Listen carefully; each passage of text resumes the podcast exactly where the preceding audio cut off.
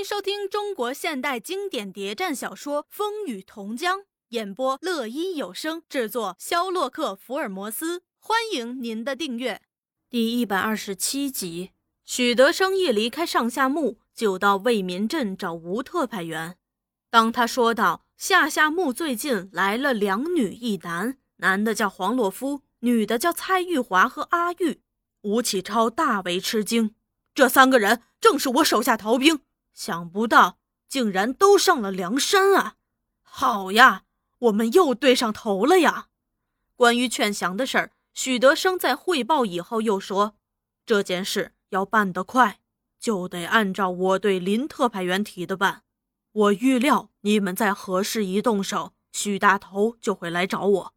吴启超当时不想，内心也有了主意。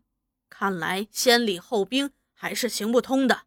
还得走林雄模设计好的那条路数，在戒备极为森严的情况下，他回大城一次，并和朱大同进行会谈。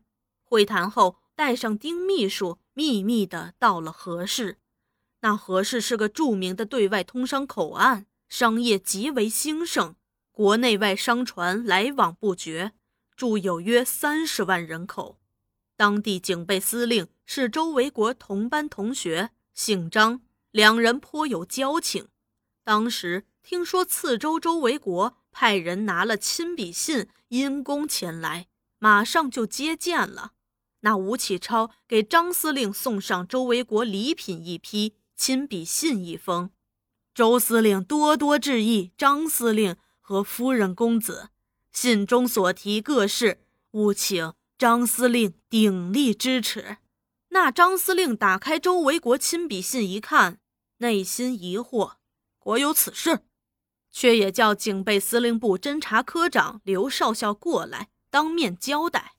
周司令有亲笔信来，可见案情重大，你好好的协助吴中校办理此事。那刘少校答道：“一定尽力协助。”就把吴启超请到侦缉科，由丁秘书协助着来研究有关资料。正如许德生所提供的线索，在何氏确有大同钱庄和世界南洋庄，由富侨商何文义、何文宏两兄弟主持，据说经营得法，信用卓著，年来营业颇有发展。那大同钱庄吸引极多侨眷存款，世界南洋庄专做南洋各富买卖。何家兄弟一向在商业界活跃。被称为年少有为，历届何氏商会选举都当选为理事。那刘科长把材料研究过后，也有些迟疑。何家兄弟在地方上颇负盛名，一向被人认为正当商人，商会里有一定势力。现在只凭一人告发就随便定案，怕难以服众啊。这告发虽仅一人。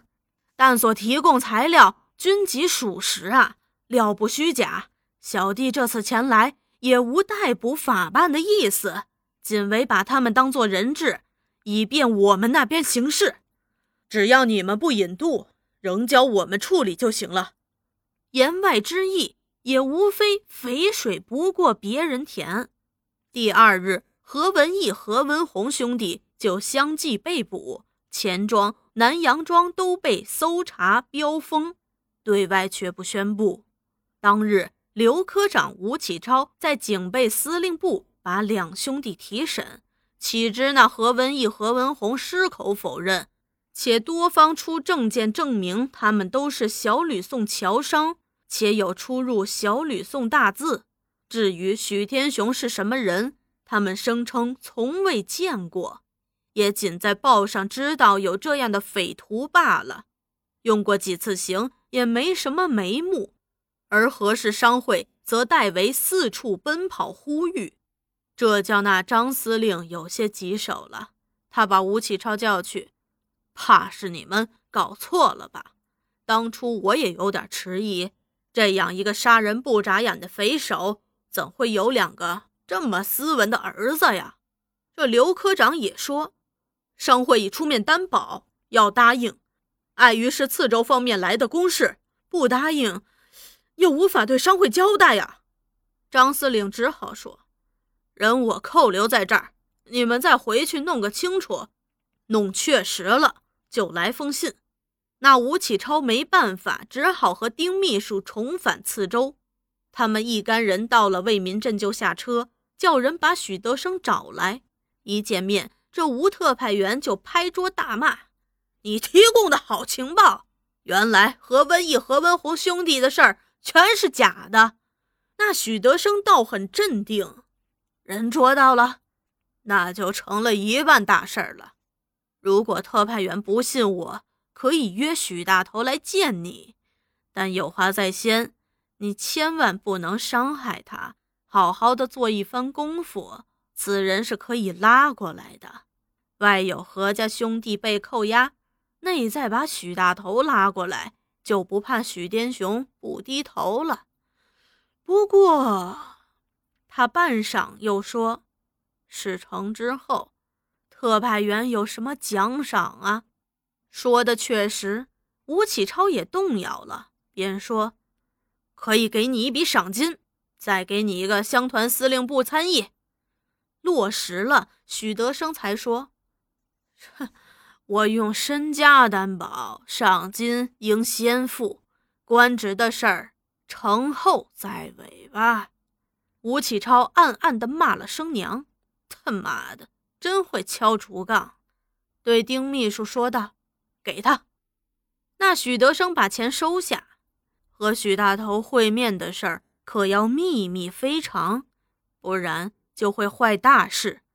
吴特派员也不能到上下墓，许大头也不能到为民镇，只能在金井我家里。吴启超却又有迟疑，要我到金井去，我的安全又有什么保证啊？许德生笑道：“特派员。”只能带三五便衣，你的打扮，哼，也得变变。有我在，包没事儿。在许德生再度到上下墓前，许大头又和大姑闹过一次。原来三多又派了三福过来，送了几斤上等青霞茶和几件野味儿，由许果引荐大姑。三多大哥多多拜谢大姑此前送去的美酒肥猪。也叫我来带一些山野土产，请大姑收下。大姑果然高兴，问三福：“听说你们那儿有个女扮男装的好汉，什么时候也请来坐坐呀？”三福说也不是，不说也不是。三多大哥叫我来带口信，他说最近他们那边弹药颇感困难，有钱也买不到，想请大姑通融一下，卖给我们几千发子弹。嘿。为什么三多大哥不自己过来呀？我还有好多事儿和他商量呢。三多大哥最近忙，大姑有话先托我带去，日后有空再来面议。大姑当时想啊，三多有求于我，想来也想试试我的诚意。小钱不花，大钱不来，要子弹就给了吧。双方关系打好了，日后见面再好商量。便叫徐果。给他一千发子弹，又对三福说：“子弹我们这儿有的是，钱我也不要了，算我是送的。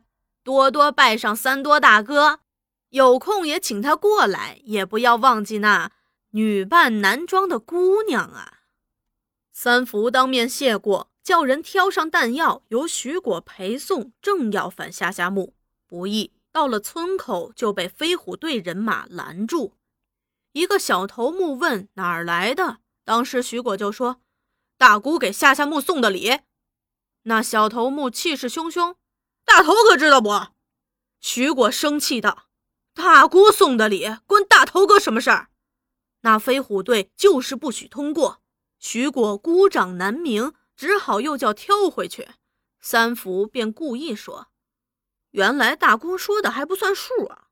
徐果失了面子，一肚子气。向大姑回说：“大头哥不肯放行，把经过全说了。”大姑听了怒了：“嘿，这许大头也未免太小看人了。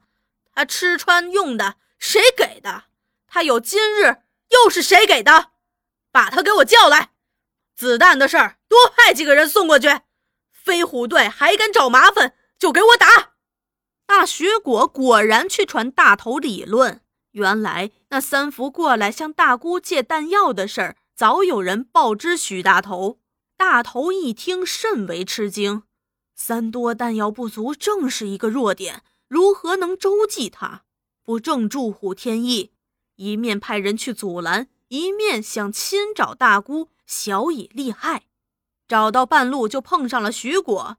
徐果说：“大姑找你。”大头道：“走走走，我正要找他。”当下匆匆赶进大姑住所，在路上想了许多关系利害的话，想对大姑陈荐。一推门进去，只见大姑面孔铁青，双手按在双枪上，像只被激怒了的雌老虎，在房里团团的转。一见面就怒气冲冲的责问：“许大头，你做的好事儿？”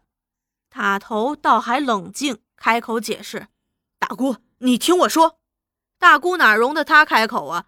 你在人家面前丢我面子，我且问你：从你入伙后，我们父女俩哪点对不起你？你今日有这样的荣华富贵，又是哪个给你的？